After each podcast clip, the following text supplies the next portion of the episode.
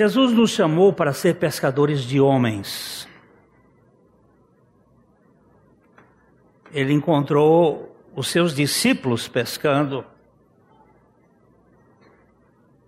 Ontem nós estivemos com um grupo lá da, na, na chácara e nós estávamos vendo isso, que é a rede da nossa igreja, como Deus está transformando e reconstruindo. E vendo que tem pescadores que lançam as redes. Tem pescadores que consertam as redes. E tem pescadores que lavam as redes. Nós precisamos de todos esses pescadores. Pedro e André eram pescadores que lançavam as redes. João e Tiago eram pescadores que consertavam as redes. E a importância de tanto lançar quanto consertar. E hoje nós vamos tratar desse, desse tema, o convite da graça aos desqualificados. É, a parábola do grande banquete de Lucas, capítulo, ah, capítulo 14, versos 15 a 24. Os textos estão aí indicados em negrito, a gente lê junto.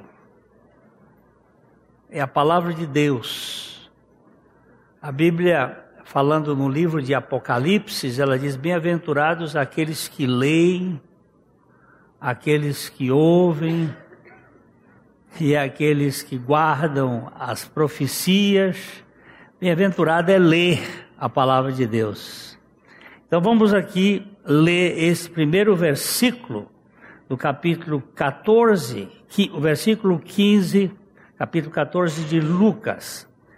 Ao ouvir isto, um homem que estava à mesa com Jesus exclamou: Feliz será aquele que participar do banquete no reino de Deus.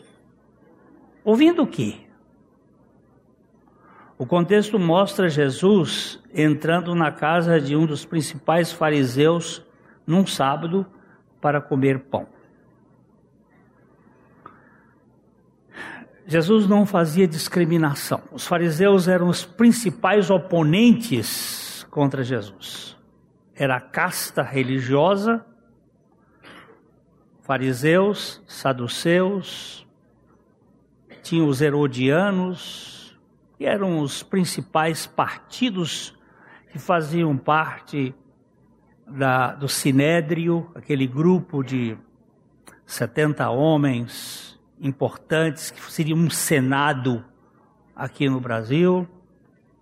Eles e os fariseus, eles uh, tinham os seus representantes, mas eles formavam uma grande casta. E eles eram muito ferrenhos adversários de Jesus. Mas o interessante é que Jesus. As pessoas podem ser inimigas dele, mas ele não era inimiga das pessoas.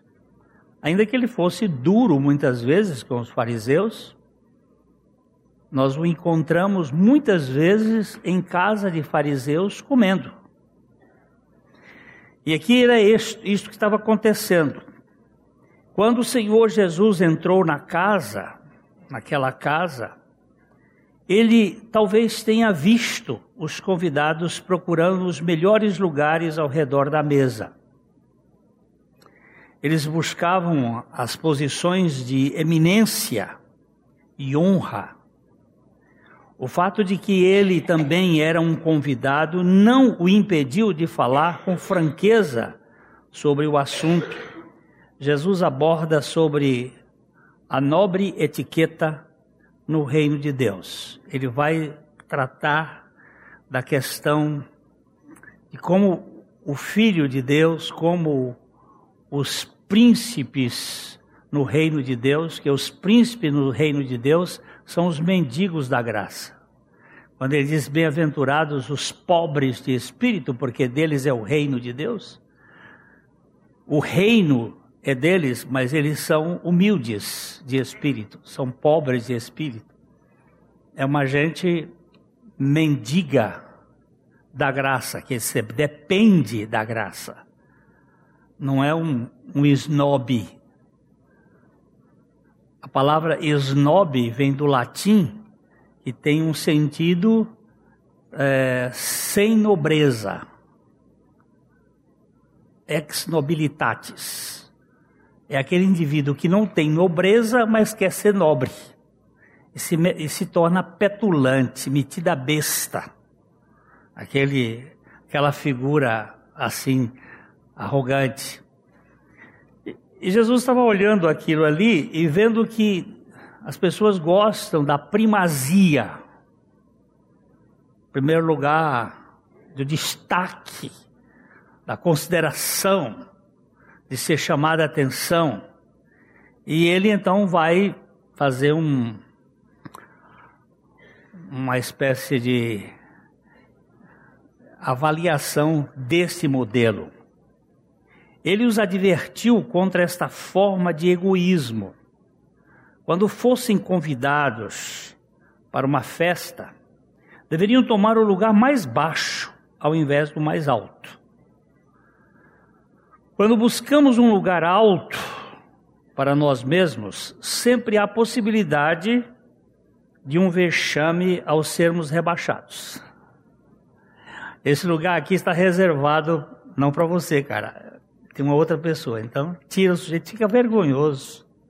Você sentar naquele lugar lá que tinha uma outra pessoa. Uma vez eu vi um pregador contar uma história, eu achei bem interessante. É, diz que quando o cara chegou lá no céu, tinha uma mesa grande, uma mesa e, e ele foi, foi logo sentar num, numa cadeira ali, e o anjo disse: Não, esse lugar não é o seu, esse lugar aqui é do Nietzsche. E ele disse assim: Nietzsche, o grande ateu, esse lugar é dele. E ele vem, disse, se ele vem, eu não sei, mas que ele foi convidado, foi. Está reservado para ele. Bem, eu tenho aqui as minhas desconfianças pelos relatos que eu já li da vida de Nietzsche, que é possível que eu sente do lado dele para conversar em alemão algumas coisas. É possível. Porque o fato da salvação ser pela graça é surpreendente. Como dizia Matthew Harry, um grande expositor do século XVII, ele disse que quando chegar no céu ele iria ter três grandes surpresas. A primeira surpresa é que ele não ia ver gente que ele tinha certeza que ia estar lá. A segunda surpresa é que ele ia ver gente que ele tinha certeza que não estaria lá. E a terceira e mais surpreendente de todas que pela graça de Deus ele estaria lá. Nós não podemos designar quem é que vai e quem não vai. Mas o Senhor estava dizendo assim: olha, quando você for para uma festa, não chega querendo ser o, o premiado da coisa. Você senta lá no último lugar. Ele levantou o conceito mais importante da vida cristã é aquele do servo de terceira categoria. Ele não é o mordomo, nem é o servo que serve à mesa, é aquele que se acocora para lavar os pés dos visitantes. Era o servo mais baixo. Foi isso que Jesus fez na ceia com os seus discípulos. É, se somos humildes diante de Deus, existe apenas uma direção em que podemos nos mover. para baixo.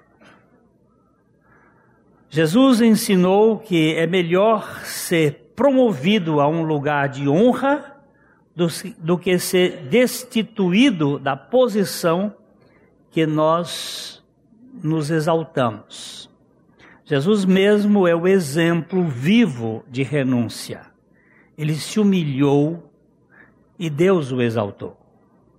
Quem se exalta será humilhado por Deus. E quem se humilha será exaltado. Esse é um princípio bíblico. Não se não se veste. Não fique avexado, como diz o nordestino. Não, não se aveste por ser por descer. Deixa que Deus vai lhe conduzir. Lembra-se de José do Egito? Os irmãos o desprezaram, venderam. A mulher de Potifar o acusou. E o caminho dele foi só para baixo. Ficou 13 anos, pelo menos, mais ou menos isto, na cadeia. Imaginar ficar lá na cadeia, mas ele transformou a cadeia num lugar de esperança. Porque ele, em vez de ser um Marte da, do sofrimento, foi um Marte da graça. E ali, de repente, ele começa a ser alçado. E foi colocado como o segundo homem mais importante do império do Faraó. Ele desceu, ele foi descido, ele foi empurrado, mas depois Deus pegou e. E quando eles encontram com os seus irmãos, é, esse é o, é o chamado é, espaço 50-20. Por favor, ponha a Gênesis 50-20.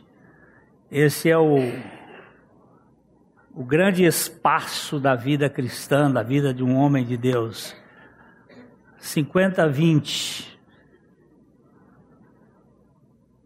Vocês pretendiam me fazer o mal, mas Deus planejou tudo para o bem.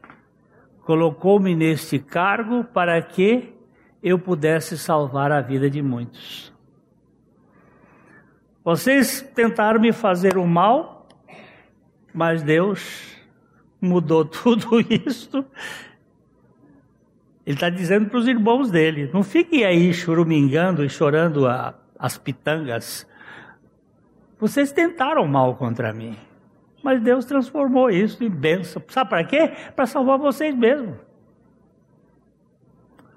É, é, esse, esse 50-20 aqui deve guardar a sua vida.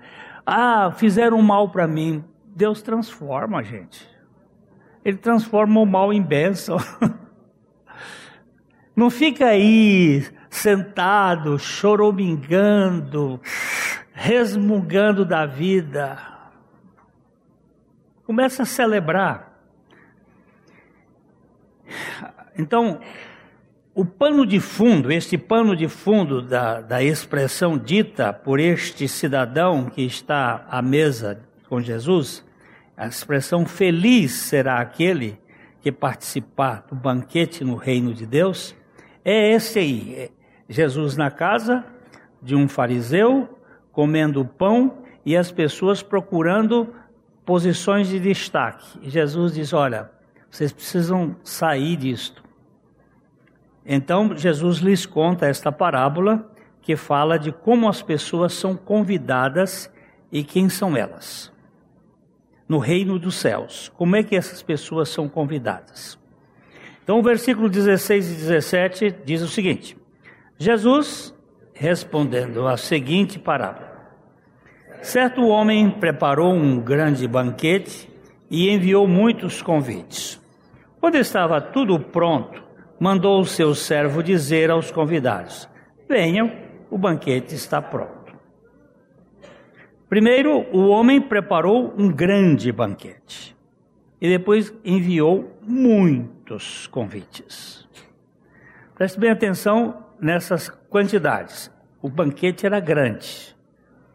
Não era algo reduzido, era a palavra aqui dá uma ideia de realmente um, uma multidão. E os convites eram muitos. É um, um grande jantar, uma grande festa. Dizem que é ótimo assim, por causa do número que foi convidado. Isto é, muitos. Há pouca dificuldade de entender a parábola. O homem que faz a ceia é sem dúvida projetado para representar Deus. A ceia, as provisões preparadas para a salvação dos homens por meio de Jesus. E o convite, as ofertas que fez aos homens, em particular ao seu povo, pelo Espírito. Isso aqui a gente pode ver a trindade nesta parábola. O Pai, representando o dono da festa, o banquete, representando o Cristo, e o convite, representando o Espírito que nos chama para este, para este convite. Mas sabe o que acontece? A graça ofende ao mérito. A graça é ofensiva ao mérito. Eu gosto de merecer. Você viu a, a medalha de honra que eu ganhei, honra ao mérito? Eu sou o top. Eu sou o melhor. Isso aí enche o peito da pessoa. Eu sofro com essa síndrome, síndrome de altar, ou também chamada síndrome luciferiana que é subirei aos altares de Deus e serei semelhante ao Altíssimo. É um, é um terror. Eu sei que tem muita gente que não tem essa, essa presunção, mas eu sofro uma ideia de ser reconhecido. Por isso que eu preciso da cruz. E eu não preciso da cruz é, durante o dia. Eu preciso da cruz a cada segundo. Assim como eu respiro 17 vezes em média por minuto, eu preciso da cruz permanentemente, a cada momento. O rabino Menachem Mendel Schneerson, falando sobre esta ênfase, ele disse: a propensão ao trabalho e à realização é um componente essencial da vida humana. Como dizem os sábios, todas as pessoas foram criadas para o labor. Uma pessoa não pode ficar satisfeita se não for produtiva. A natureza humana detesta receber alguma coisa em troca de nada pão da vergonha é como os sábios chamam isso. o, o, o Menachem Mendels, eu, eu conheci por televisão, ele foi, foi rabino de Nova York, ele era muito radical e muito reconhecido. Uh, ele, ele dava essa ênfase que a mesma palavra que o povo de Israel falou do maná, pão vil, pão da vergonha, dado de graça. Eu não gosto da graça. A graça ofende. Eu não sei se hoje fizesse essa, essa experiência, ia dar o mesmo resultado, mas é, Spurgeon, lá no século XIX, colocou uma pessoa com uma bandeja de prata e umas moedas de ouro, umas libras de ouro, uma libra no tempo de Spurgeon valia uma boa fortuna, uma, uma grande quantidade. Uma libra de ouro era muito valorosa. E ele colocou um cara na porta de uma fábrica com umas 20 moedas de ouro, dizendo: é de graça, pode pegar. Pode pegar, é de graça. É de graça, pode pegar. Pode pegar. Quantos pegaram? Nenhum inglês pegou. Se fosse no Brasil, tinham levado até o cara. Tinha levado até o cara. Minha gente, aquele povo austero, e Spurgeon fez uma mensagem sobre isto. A graça ofende o mérito. Nós detestamos não compensar. Eu me sinto muito mal quando alguém me convida para um jantar na sua casa e eu não posso dar um troco para ele uma outra vez. A gente tem que convidar também, pelo menos, para comer um pão com mortadela. Nós não sabemos receber, eu pelo menos não sei receber graça. E o rabino estava dizendo: pão da vergonha é como os sábios chamam isto.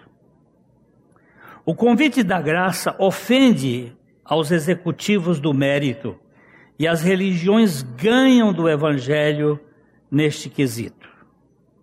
É difícil para o ser humano abrir mão dos seus merecimentos.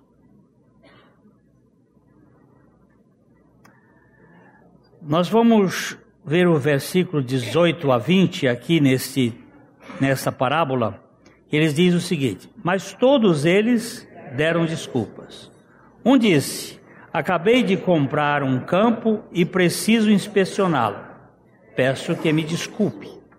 Outro disse: Acabei de comprar cinco juntas de bois e quero experimentá-las. Sinto muito.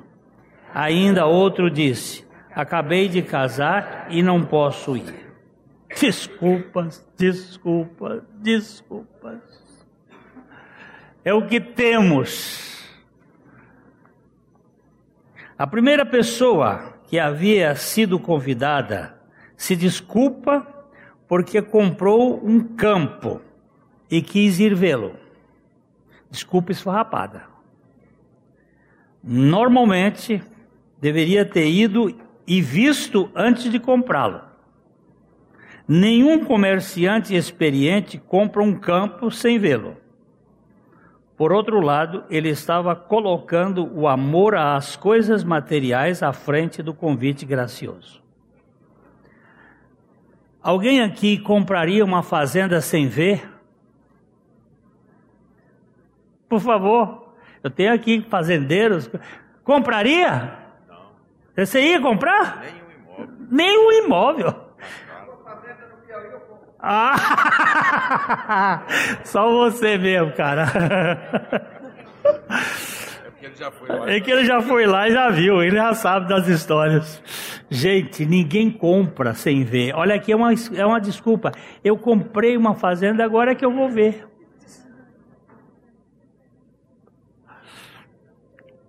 É uma coisa interessante. O homem envolvido com este mundo não está pronto para o mundo vindouro. O materialismo não constitui uma preparação para o juízo nem para o céu. O Samuel Rutherford, um grande pregador, aliás, eu vou contar a história dele primeiro, depois eu vou esse homem era tão sério com a palavra de Deus, tão sério com a palavra de Deus, mas tão sério, que ninguém pregava no púlpito da igreja dele. Só ele. Ele não tirava férias. Era um homem de uma firmeza na palavra, com uma seriedade. E ele um dia recebe uma visita. Era um inverno terrível, gelado. Chegou um cara de cavalo, a cavalo, e pediu hospedagem na casa dele. Ele mandou colocar o cavalo na estrebaria, nevava muito, mandou colocar o visitante na, no quarto de hóspedes. Samuel Rutherford, além de ser um bom pregador, ele era um cara que sabia trabalhar gerando filho. Ele tinha 13 filhos. Imagina quanto menino. E a hora do, da ceia, do, do jantar, às 5 horas da tarde, naquele tempo, juntava toda a meninada, a família, ao redor de uma mesa que tinha, sei lá quantos metros de comprimento, cheia daqueles meninos, os criados, e o homem sentou-se na cabeceira e ele disse: Olha, gente, eu vou, eu vou ler um texto aqui. Eu vou ler três capítulos do livro de Isaías. E vocês prestem atenção, porque depois eu vou fazer perguntas. Olha, isso aqui era um, era um puritano. Eles tinham muito cuidado com os, a criação de filhos. Vocês vão responder que eu vou perguntar. Vocês prestem atenção. Porque também tinha castigo se não soubesse responder. E ele começou a ler os três capítulos do livro de Isaías. E quando terminou, no capítulo lá falava sobre os mandamentos do Senhor, e ele disse: Eu não sei quem é este esse cidadão. Eu vou fazer uma pergunta fácil para ele. Né? E disse, fez uma pergunta para um, para outro, e chegou na vez do, do, do visitante, ele disse assim: Quantos são os mandamentos? E o visitante respondeu: onze. Aí foi aquela, as crianças menores começaram a rir ali. É, e o Rutherford disse: ah, talvez você não tenha ouvido de é, quantos são os mandamentos? Ele disse: onze. Ele disse: não. Os mandamentos são dez. E ele começa a dizer todos os mandamentos de cor. E quando ele terminou o último mandamento, o homem disse: Mas você esqueceu o novo mandamento. Porque Jesus disse: Um novo mandamento vos dou, que vos ameis uns aos outros, assim como eu vos amei. Aí nessa hora, Rutherford percebeu que não se tratava de um ignorante e disse para ele assim: Quem é você? Recebeu na casa botou no quarto de hóspedes, mas não sabia quem era. Então aquele cidadão tira a sua capa de frio, nós estamos no século XVI, XVII, tira a sua capa de, de frio e vira as costas. E nas costas estava o desenho do, da roupa do arcebispo da Cantuária, que era o homem que Rutherford mais detestava. Hum? Sem conhecer. Sem conhecer, só por causa dos escritos. E aí ele se ajoelha e diz ao arcebispo: imponha suas mãos sobre a minha cabeça, para que eu receba esse novo mandamento como experiência. E o ministério deles mudou dali para frente. Ok? Então, esse Rutherford diz o seguinte: não construa seu ninho em nenhuma árvore aqui, pois o Senhor da floresta condenou todas elas à destruição. Ele está dizendo o seguinte: se você você faz a sua vida só da linha para baixo, porque tem uma linha aqui. Todo cristão tem uma linha. Ele vive em dois mundos ele vive assentado nos lugares celestiais em Cristo Jesus e ele vive no mundo tridimensional. Aqui eu estou existindo. Então, dentro desse ponto, nós precisamos verificar que se eu invisto toda a minha vida nessa tridimensionalidade, eu estou colocando construindo o meu ninho em cima de uma árvore que vai pegar fogo.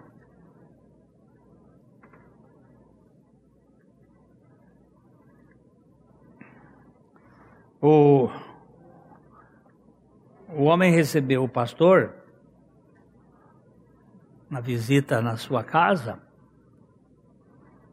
e aí ele foi mostrar os seus o seu patrimônio para o pastor. E viajaram o dia todo mostrando. E ele chegou e disse assim: O senhor viu, pastor? Quanta coisa Deus me deu. E aí o pastor perguntou: O que você está fazendo com isso? Eu estou aumentando cada vez mais. Ele disse: Não se esqueça que isso aqui tudo vai pegar fogo.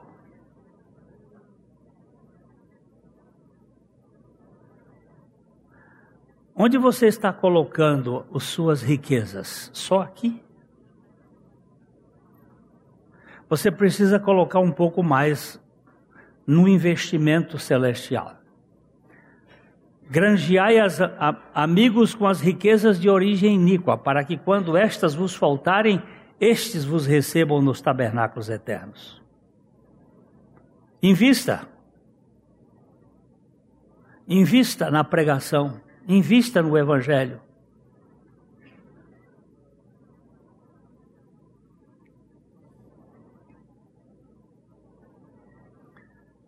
Este texano resolveu virar investidor na pregação. Dr. Pierce disse que naquele dia aquele homem se ajoelhou também e disse: Senhor, esse dinheiro que o Senhor me deu, eu vou agora investir grande parte nele, no reino, no teu reino aqui na terra. Porque Jesus diz assim: é, aqui na terra a ferrugem e a, e a, a traça corrói. Mas você pode aplicar dinheiro no céu. Como? O dinheiro que eu usei para pregar o evangelho para você e você creu, esse dinheiro foi investido para o céu. Então nós precisamos entender isto. Que o maior patrimônio que nós tivermos aqui na terra, se nós estivermos só olhando para ele, ele pode ser um grande prejuízo para nós. Deus pode lhe dar uma grande riqueza para que você não só usufrua, mas que você também invista para a glória de Deus. É, muitas vezes vivemos neste planeta que um dia será queimado, movidos por exigências temporais, quando deveríamos viver movidos pela prioridade eterna. Se não soubermos ocupar o nosso tempo e os talentos naquilo que é permanente, com certeza nós ficaremos preocupados permanentemente com tudo aquilo que é perecível. O próximo convidado foi que havia comprado, disse que havia comprado cinco juntas de bois e ia testá-las ele retrata aqueles que colocam empregos, ocupações ou negócios acima do chamado de Deus. Estão tão ocupados com os seus serviços que não sobra tempo para o descanso com Deus. Assim, o convite à festa é posto de lado e Deus fica com o acessório, fica como acessório, se houver tempo. É, eu não, não tenho os dados todos dessa pessoa, e o Ariovaldo, que, o Ari daqui de Londrina, que me contou isso, também já morreu. Eu não tenho todas as informações, mas é um, um, um grande empresário da África do Sul que possuía as dez maiores empresas da África do Sul. E um dia ele foi confrontado pelo Senhor que ele estava investindo só aqui. E ele precisava ser tratado. E ele resolve colocar todas as, as propriedades e fortuna dele nas mãos do Senhor. E vendeu tudo e deu alguns bilhões de dólares. Eu não me lembro a quantidade. Eu sei que hoje a pregação de Uganda, Uganda naquela época, o presidente chamava Idi Amin. Lembram dele? Aquele Idi Amin Dada? Ele só queria dar, dar, dar, dar, dar. E ele até atacou os, os judeus uma vez. Um... Bem, este homem investiu pesado na evangelização de Uganda. E ele construiu hospitais, ele construiu orfanatos no, na África do Sul, naquela região da África, e o dinheiro foi diminuindo. Ele comprou um iate, um avião, e colocou um grupo de pregadores e cantores que ele fazia o seguinte: quinta, sexta, sábado e domingo era para a pregação Segunda, terça e quarta é para os negócios dele, que ele resolveu pedir ao Senhor orientação e o Senhor mandou que ele plantasse uva. Ele se tornou o maior empresário de uva, tanto uva para ser comida como uva para fazer vinho. Quando eu, quando o Ari me contou essa história, ele já era um uma das segundas fortunas da África depois de ter dado grande parte. Eu também não tente fazer isso porque você vai dizer assim, eu vou dar para Deus me dar mais. Aí você é um safado sem vergonha que não merece nem consideração. Isso, Deus tem que tratar com cada um. Deus tem que tratar com cada um de nós de maneira muito pessoal. Mas eu estou dizendo o seguinte: quando você aprende a ouvir o que Deus tem, eu também aprendo a ouvir, nós temos aí a possibilidade de sermos instrumentos de Deus neste mundo. Esses, esse cara aqui comprou a junta de boi, às vezes o, o sujeito trabalha tanto e não tem tempo para ficar com o Senhor.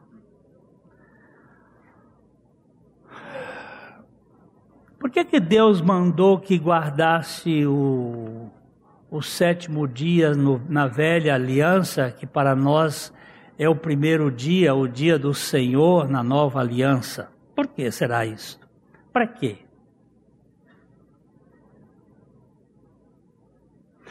Eu não sei se. Vai dar tempo, eu vou ter que parar daqui a pouquinho.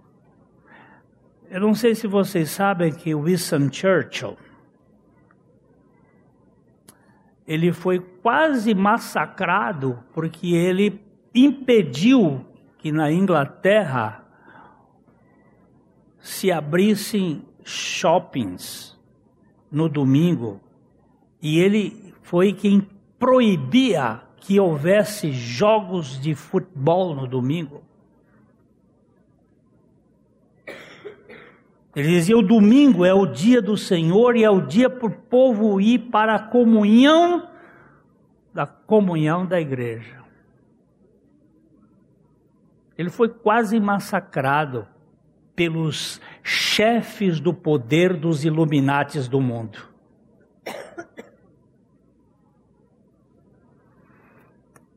E hoje a gente vê assim, vamos para o shopping domingo.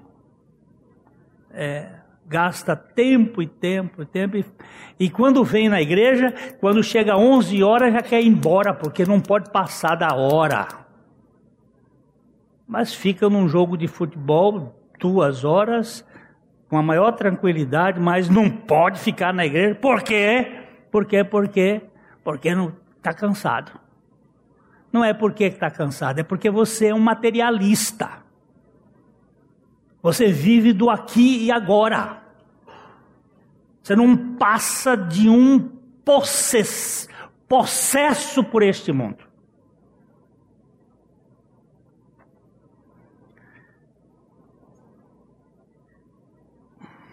Eu sei que não dá tempo. Vocês Posso ir até meio-dia? Então lá vai, vamos lá. Depois dessa, né?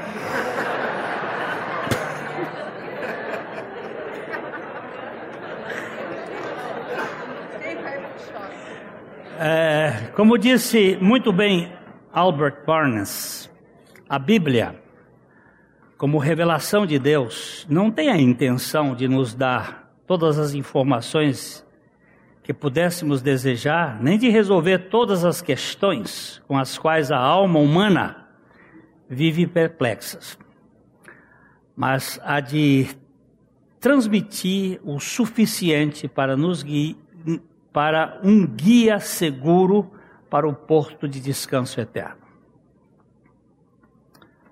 O convite ao banquete é para viver uma vida sobrenatural, onde a autoconfiança é substituída pela confiança no alto e lhe é dado o poder para viver essa vida. Ô, ô, ô Fernando, como foi aquela frase que você disse ontem?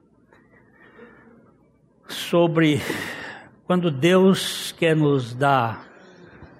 Ah, ele ontem deu uma frase que eu, eu vou ter que anotar porque. O James Boyce, citando um outro autor americano, ele disse o seguinte: vou tentar me lembrar.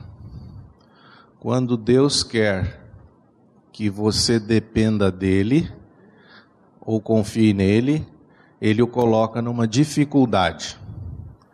E quando ele quer que você aprenda a depender e a confiar muito dele, ele o coloca numa impossibilidade. Quando Deus quer que você dependa, confie nele, ele põe você numa dificuldade, não é? E quando ele quer que você dependa totalmente dele, ele lhe põe numa impossibilidade. Ok? É impossível, sim, é impossível. É impossível para nós. Você lembra do caso de, de Sara e Abraão? Abraão com 100, quase 100 anos, Sara com 90. Que filho vem daí? Um velho borocochô, uma velha borococheia. De onde vem filho daí? Não vem. Não vem. Aí é uma impossibilidade, mas Deus tinha dito: Abraão, é de você, é de você que eu vou ter. Você e a Sara, não é com a H, não.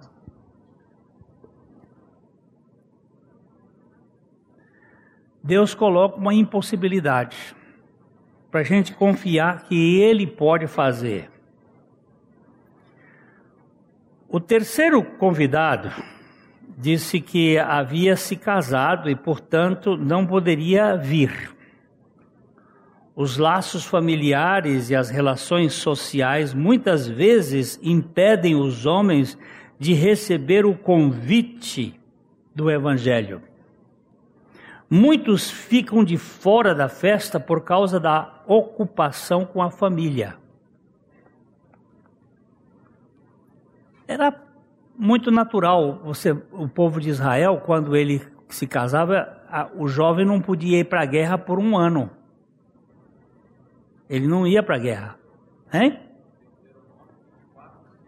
Ele está falando aqui de Deuteronômio 24, 5. 5. leia aqui para Passa aqui o Deuteronômio 24, 5. O jovem que era casado, ele ficava sem ir para a guerra durante um ano. O homem recém-casado não sairá à guerra, nem se lhe imporá qualquer encargo. Por um ano ficará livre em casa e promoverá felicidade à mulher que tomou. Viu? Isso tudo para produzir felicidade para a mulher que é uma outra coisa que a gente vai falar aqui de passagem, mas a gente vai trabalhar isso muito.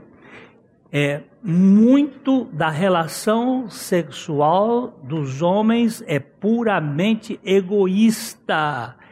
São esses de ejaculação precoce que só pensam em satisfazer a si e não produz a satisfação nas suas mulheres. Isso aqui é só de passagem, que nós vamos dar umas pancadas aí. Eu tenho a quantidade de moço hoje que está tendo problema de impotência sexual. É assustador. É assustador. Mas para Deus não existe impossível em todas as suas promessas. Nós precisamos colocar a família no altar e não fazer da família o nosso altar. A nossa prioridade é Deus, depois a família. Deixa, dizendo, a minha cabeça sempre funciona assim. Nós fomos fazer um curso lá nos Estados Unidos, um Eton, e nós tivemos um, um um expositor que foi falar sobre a, a parte financeira. Ele era dono de uma empresa, ninguém sabe qual era a empresa dele, porque ele não conta, e ele fica bem. Mas a empresa dele era pequenininha, tinha simplesmente 240 mil empregados. Então, você já sabe que tamanho era a firma.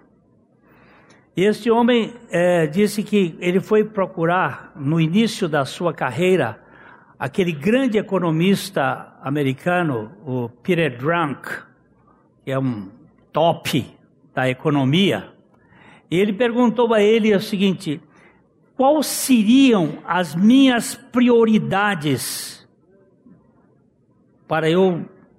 E o Peter Drunk deu um soco na mesa e disse: Quando foi que você viu na língua inglesa a palavra priority no plural? se não no século 20.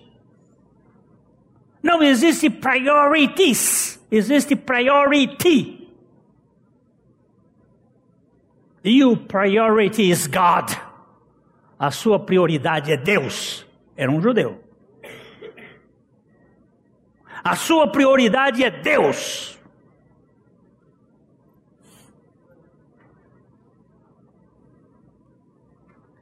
E aí ele disse que encolheu ali, e ele disse: depois vem a sua família, e depois vem a sua empresa.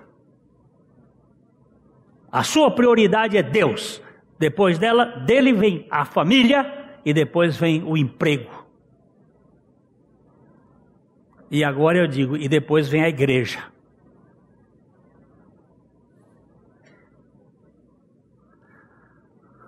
Deus e a igreja, eles estão muito ligados, mas você pode estar tão envolvido com a igreja que não tem tempo para ficar com Deus.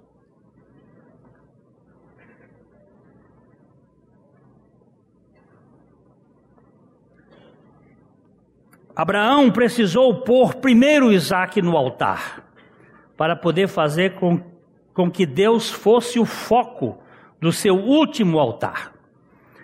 Abraão construiu quatro altares, mas o último é o que representa a sua total consagração.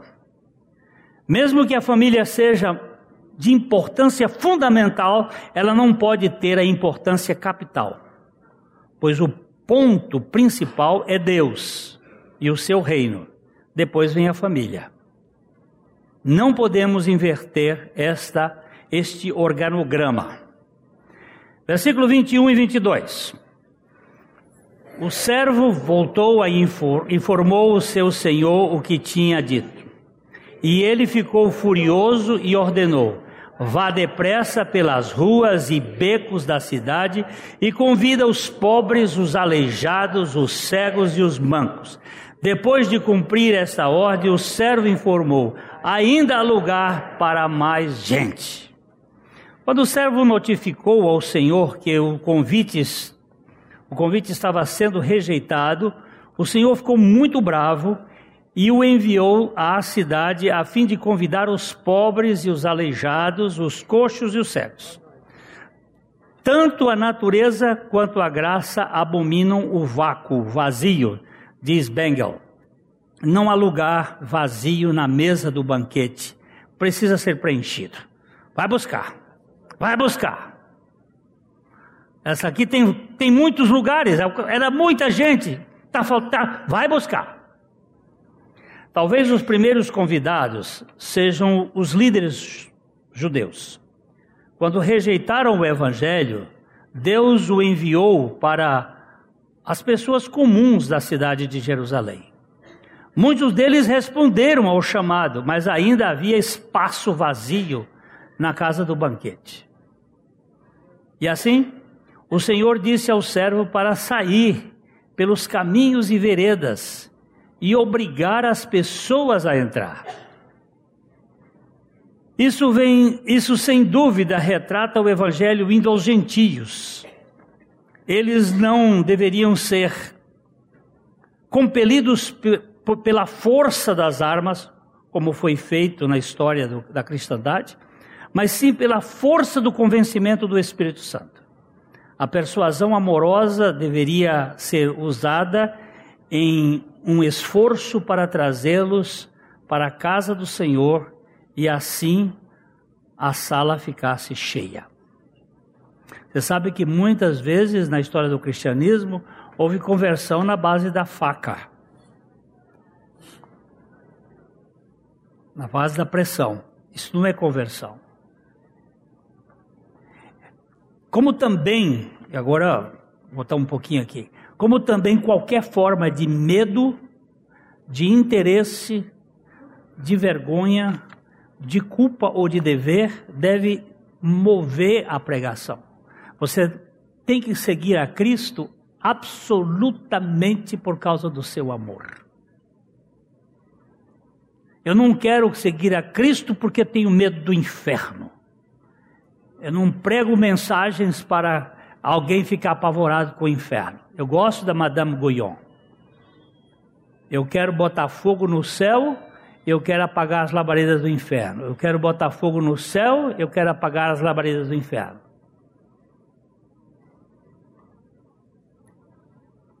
Por que, mulher? Você está doida? para ninguém seguir a Deus porque quer as ruas de ouro e ninguém fugindo do inferno, mas seguir a Deus pelo que Ele é. E o que, que Ele é? Ele é amor.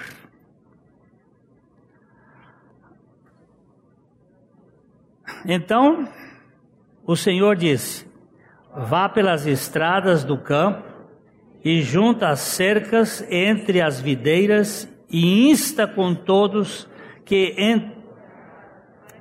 para que venham, de modo que minha casa fique cheia. Pois nenhum dos que antes foram convidados provará do meu banquete. A ordem agora é sair pelas estradas, uma vez que não havia encontrado gente suficiente nas ruas ordenou aos, ao empregado que entrasse nas estradas, as rodovias públicas fora da cidade e também os convidasse. A palavra cerca, ou sebe, usada aqui, é a cobertura em torno de um campo ou vinhedo.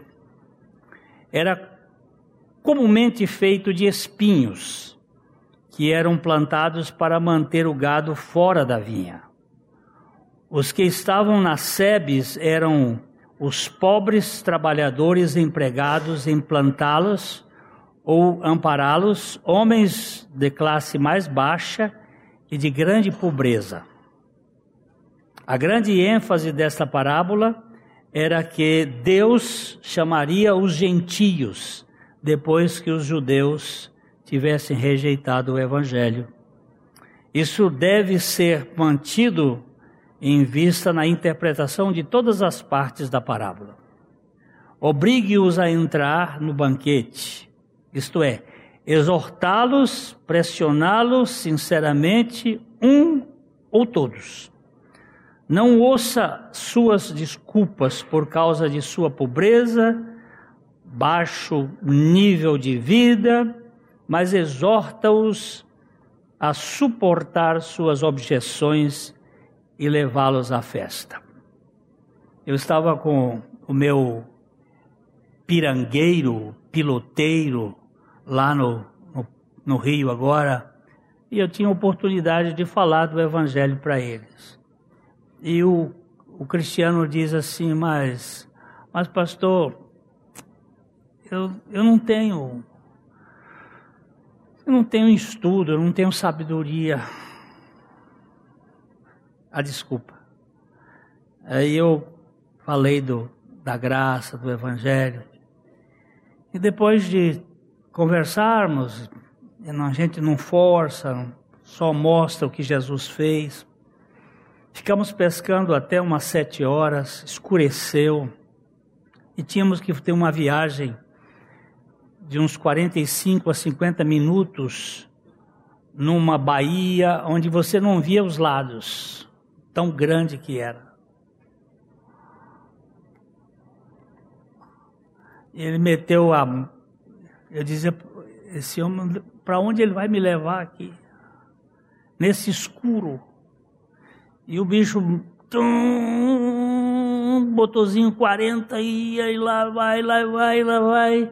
E o tempo está vindo escuro, escuro, só depois de uns 50 minutos que eu vi lá no fundo a, a chalana.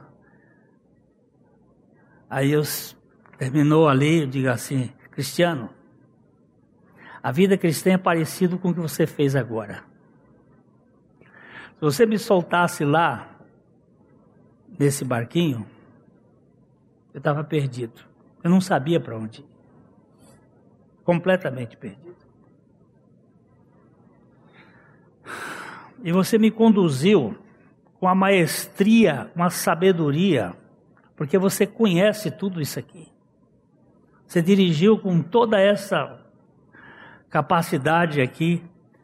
Teve um momento que eu disse assim: se me soltar aqui, eu estou morto. Mas você me conduziu. A vida cristã é isto. Não é você que vai se dirigir. É você dirigido por Cristo. É Jesus conduzindo você. Aí ele disse: Agora eu entendi. Um exemplo tosco. Eu agora entendi. É Jesus que vai me conduzir. Eu não sei viver. Eu não sei como eu os problemas que vão ter nesse, nessa vida. É Ele que vai me conduzir. Ninguém tem desculpa. Ninguém tem desculpa. Eu sou o pior. Pois é, eu também sou. Ele veio para os piores. Isso, isso expressa a seriedade do homem de que a sua mesa estivesse preenchida e seu propósito de não rejeitar ninguém por causa de sua pobreza, sua ignorância, sua falta de vestuário. Então Deus é sincero em, em relação aos mais vis pecadores, aos piores. Um dia de tarde, tava, eu vou essa história, última história. Eu estava saindo aqui. Aí entrou uma moça. Eu queria falar com o pastor. Eu digo, qual? O daqui ou o de cima? Ela disse, não, eu queria falar com o pastor. Eu digo, mas você quer falar com o pastor da, dessa igreja ou com o pastor da igreja? Para provocar. Ela disse, não sei, eu queria falar com um pastor. Não tem um pastor aqui? Eu digo, tem dois aqui agora. Mas nós vamos sentar aqui. Aí ela disse, ó, começamos a conversa, ela disse, olha, eu sou prostituta. Eu sou cleptomaníaca. Eu sou drogada. Eu só queria saber, tem jeito para mim?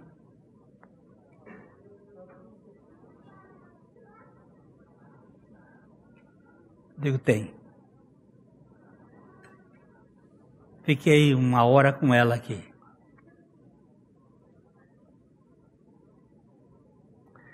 Foi uma tarde muito preciosa. Porque Deus manda quando você quer para você falar com alguém, ele manda a própria pessoa.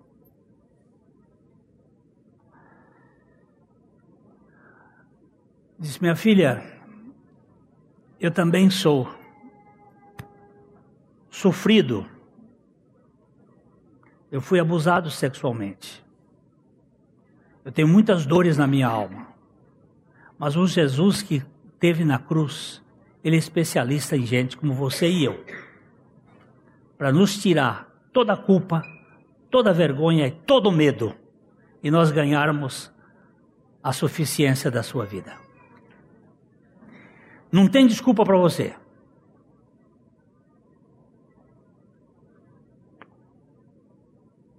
Não diz que você comprou um, um campo e vai preparar, vai cuidar dele, vai ver.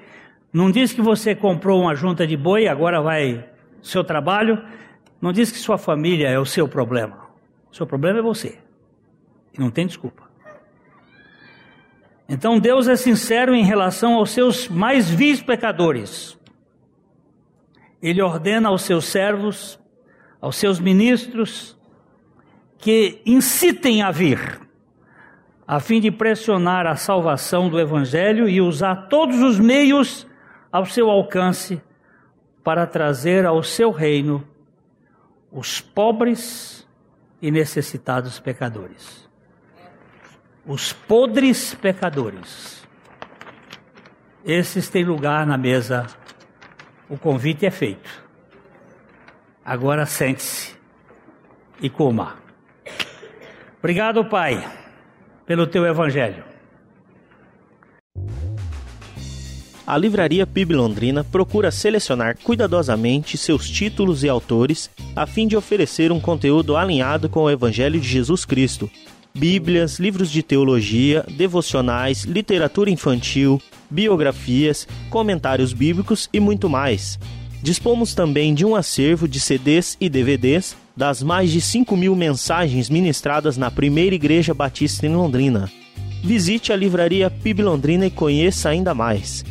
Livraria PIB Londrina, de segunda a sexta, das 13h30 às 18 horas.